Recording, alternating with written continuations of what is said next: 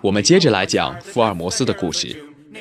这本书的作者是柯南·道尔，由华东师范大学出版社出版。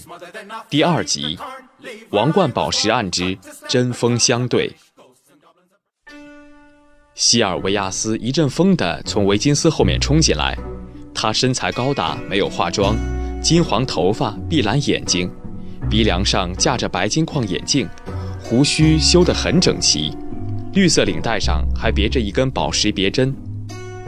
他左手拿着一顶新礼帽，右手拿着一根灌了铅的银手杖，身上一套新礼服，十足的绅士打扮，哪里像强盗组织的头子？我从房间的布幔缝隙中窥看，心中不禁暗暗钦佩，心想：能和这样的人交锋，也算是痛快了。维金斯听话地带上门走了出去，屋里除了西尔维亚斯，再没别人了。他机警地环视一圈，在窗边看到蜡人，突然觉得很意外。他以为这是个下手的大好时机，于是以剑术的步伐移过去，举起手杖就往蜡人的身上砸。就在手杖要从最高点落下的那一刹那，我大声呵斥：“住手！”吃了一惊的西尔维亚斯迅速转身，把手杖指向我这边。我拉开布幔走了出去，直视这个黑手党的头子。福尔摩斯，你在开我的玩笑吗？他撇着嘴，邪恶地笑了一下。这人外貌和打扮虽然是上流社会的伯爵，口气却像个土匪。我怎么忍心看自己费尽心思才做成的蜡人真被你打坏了呢？我小心地走出布幔，站到桌前，笑着说：“我在这里随时准备接受你的子弹。”哼！西尔维亚斯露出嘲讽的表情。不错，大爷，我的确有这个意思。像你这样的对手，也真值得费我一颗子弹。不过，我今天是来找你谈话的。既然要和我说话，就请你把礼帽和手杖拿开，大家坐下来好好谈一谈，这样不是对你对我都好吗？哦，这样也好。他把帽子和手杖放在桌子上，大喇喇地坐到椅子上。这个人私下坏事干尽，在女王身边又摆出忠诚听命的样子，真是个双重人格的怪物。我不禁摇头叹息。你知道，所谓决斗不一定要用真枪实剑。我和这个怪物在屋里就展开了一场唇枪舌剑的决斗。我先向他开炮。伯爵，你是王宫的侍卫长，为什么连招呼不打就跑到我这个老百姓的家里来了呢？他不加思索地回答：“哼，因为你的举动让我很厌恶。”这话怎么说呢？别装蒜，你为什么老叫你的手下跟踪我？这话从何说起呢？我几时叫手下跟踪过你？想不到福尔摩斯竟然会说谎。先前有一个很像推销员的家伙跟踪我，昨天又有一个老太婆跟踪我。那个时候我还暗暗的钦佩福尔摩斯，确实有一手。可是今天，在我眼里，你简直一文不值，因为你不敢承认这件事。这哪里算得上名侦探？我真要瞧不起你了。你的话我无法同意。你说什么？伯爵，你注意看那边。我指了指放在长椅旁边的东西，这是昨天那个老太婆用过的旧伞。哦。瞪着一对碧蓝眼睛的西尔维亚斯。在旧伞和我的脸上来回看了几遍。那个老太婆就是你？这可以证明我根本没有派什么人跟踪过你。你好心替我捡伞，我还以为被你看出破绽来了呢。哼，对那样一个老太婆，就算知道是福尔摩斯派出来的，也不值得我大惊小怪。如果当时我看出是你，我就立刻会给你一枪，让你回不了家。我问你，你为什么要化妆成各式各样的人来跟踪我呢？我点上烟斗说：“我为什么要跟踪你？我相信你比我更清楚。在伯爵面前抽烟，你不懂规矩吗？”哈哈哈，在黑手党的头子面前，哪里还要讲规矩呢？我这里有雪茄，你要不要也来一根？我不是来跟你抽烟的。说的很对，你是来这里叹口气的，看福尔摩斯这家伙到底知道多少王冠钻石的下落。同时，你这头子亲自赶过来，也是为了要当面告诉我，黑手党拥有六十个不怕死的亡命之徒。王冠宝石这个案子的侦查，你福尔摩斯如果不放手，三天之内就会要了你的命，对不对？哈哈哈，就借你自己的话来回答，你说的很对。不过我倒是要顺便问一句，王冠宝石这个案子，你查出什么线索来了没？这个黑手党头子伯爵钻石失窃案的主犯，眼睛眨也不眨地看着我。脸上露出轻蔑的表情，好像在说：“我看你有什么本事破案。”我们两个人一问一答，针锋相对，双方的言辞都很犀利，谁也不肯让谁一句。这场对谈中，我打算从他的语气中探出一点端倪，找出一点证据；他则想知道我对这案子的侦探方向，好设法保护自己。所以。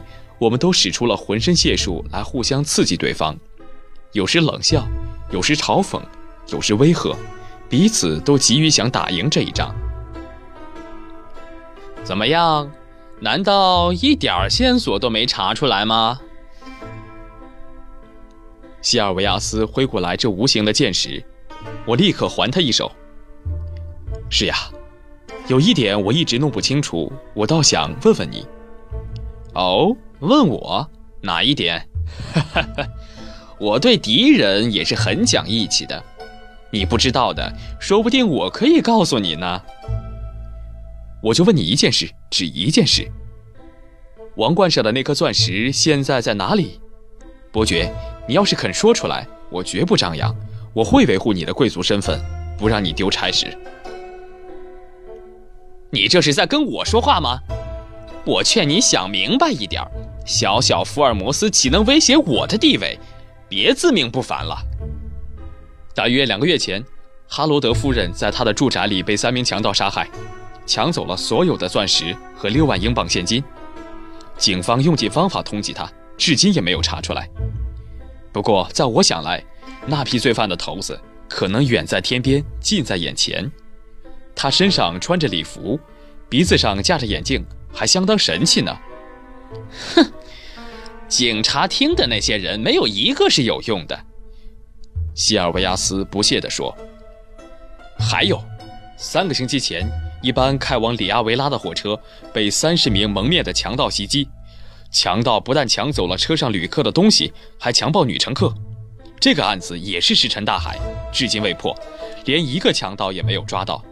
这帮强盗的头子，现在不就在我的眼前吗？”哈哈哈，是不是身上也穿着礼服，鼻子上边架着眼镜呢？西尔维亚斯调侃地说。另外还有一个案子，八号下午的三点多钟，四名强盗侵入了里昂银行，抢走了装在袋子里、正要送到英国银行的六百万英镑现金。指挥这个抢劫案子的头子就坐在这里，看他面孔和身上的礼服，谁敢说他不是贵族呢？你举了一堆案子，只可惜没有证据，没证据是办不了案的。黑手党做的案子，除了这几件还多着呢。不过人家不来拜托我侦查的案子，我是不管的。有时即使有人托我办案，假如案子不合我的胃口，我宁愿坐在屋里拉小提琴。哼，你爱做什么事儿那是你的事儿，与我无关。不过，要我现在开始搜查黑手党证据也不算迟，我看应该也没有多大困难。等我找到证据，揭开那个贵族头子的假面具后，恐怕他至少要在监狱里蹲上十年八年的。怎么样，伯爵？那颗钻石到底在哪里？不如你悄悄地告诉我，也好减少我的一点麻烦。你要是能告诉我，我就不去找黑手党的麻烦，因为我对那些事儿根本没兴趣。哈哈，福尔摩斯找不出王冠上的钻石，自己承认失败不就得了？何苦求我要答案嘛？老兄，这是名侦探干的事儿吗？哈哈哈哈，真是笑话。你尽管笑，不过有一句话我还是不能不问的：你认不认识一个名叫艾奇桑德斯的珠宝商呢？啊？听到桑德斯这个名字，他立刻脸色发青，嘴唇颤抖，说不出一句话来。我射出去的这一支箭，真使对方无法招架了。有了整垮他的把握，我就打开天窗说亮话了。昨天深夜，有两个人从桑德斯的珠宝店后门走出去，其中一个就是经过化妆的黑手党头子，另一个则是高大的摔跤高手。呃。脸色煞白的西尔维亚斯，右手慢慢绕到他的后裤袋里。等一等，伯爵，你怎么好意思拔枪呢？你知道，只要枪声一响，站在门外的孩子马上就会去报警，警察很快就会包围这座屋子。我看，还是用声音比较小的气枪比较合适。我一副做好准备挨枪的姿势，没想到这话刚一说完，就听到门外有人说：“对，呃，最好是这样。”是维金斯，屋里的对话他全听清楚了。哼，西尔维亚斯勉强冷笑，就停住动作。真有你的。后来呢？他伸手伸出一支雪茄，他的手抖得很厉害。我划了一根火柴替他点上。要我告诉你以后的情形吗？两个强盗见到桑德斯的珠宝店的老板，带头的那个说。他有一颗黄色的大钻石，想请老板切成四块，报酬不是问题，只要绝对保密。桑德斯老人以不做秘密工作为由拒绝了，两个人没办法，只好转往一家气枪工厂。二十分钟后，就有一个人去看桑德斯老板。你知道那个人是谁吗？就是白天你碰到的，提着一把破伞的白发老太婆。强盗头子亲口供认，他有一颗黄色的大钻石。除了玛莎琳钻石，哪里还有什么黄色大钻石？桑德斯老人可以出庭作证。不过，伯爵，如果这件事张扬出去，英国的脸可就丢尽了，你的罪过将会更大。现在，我并不是在跟强盗头子说话，而是想打动伯爵的爱国心。请他痛痛快快地把那颗大钻石交给我，你看好不好啊？我将无形利剑刺向希尔维亚斯，诚心想换回他的良知。突然，他眼神一变，又凶狠地说：“我知道了，不过我绝不听你那一套，因为我从来不会认输，尤其是碰上像你这种号称名侦探的人。要是我败在你的手里。”还不如让我死了算了。听他这么说，我决定将他绳之以法，非给他吃点苦头不可。既然要蛮干，不如你把外面的助手叫进来。维金斯，把门打开。维金斯立刻推门说：“是不是要让门口那个走来走去的人进来呢？”席尔维亚斯伯爵不能没有保镖，你叫他上楼，他一定会上来的。我的话还没说完。维金斯就飞也似的冲下去了。哼，哼哼。西尔维亚斯抬起头来，抽着雪茄，自信满满的冷笑。楼梯上响起一阵脚步声，一个身材魁梧的大汉出现在门口。摔跤选手塞姆·莫尔顿瞪着我，一面问他的头子有什么指示。他的两条胳膊肌肉纠结，随时可以作战的样子。你跟这吃侦探饭的家伙较量一下，希尔维亚斯不屑地吩咐。我请维金斯关上大门，不等我拉叫人铃，谁都不准上来。有点担心的维金斯听了，就挥了一下右手，下楼去关门。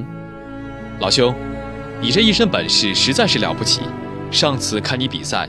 伦敦市的拳迷看得好过瘾呀，当时我也是观众，只是觉得要是挨你一拳，肯定吃不消。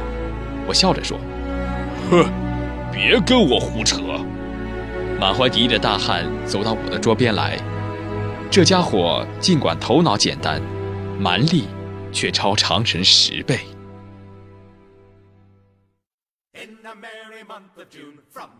福尔摩斯的故事就为您演播到这儿，欢迎您继续收听。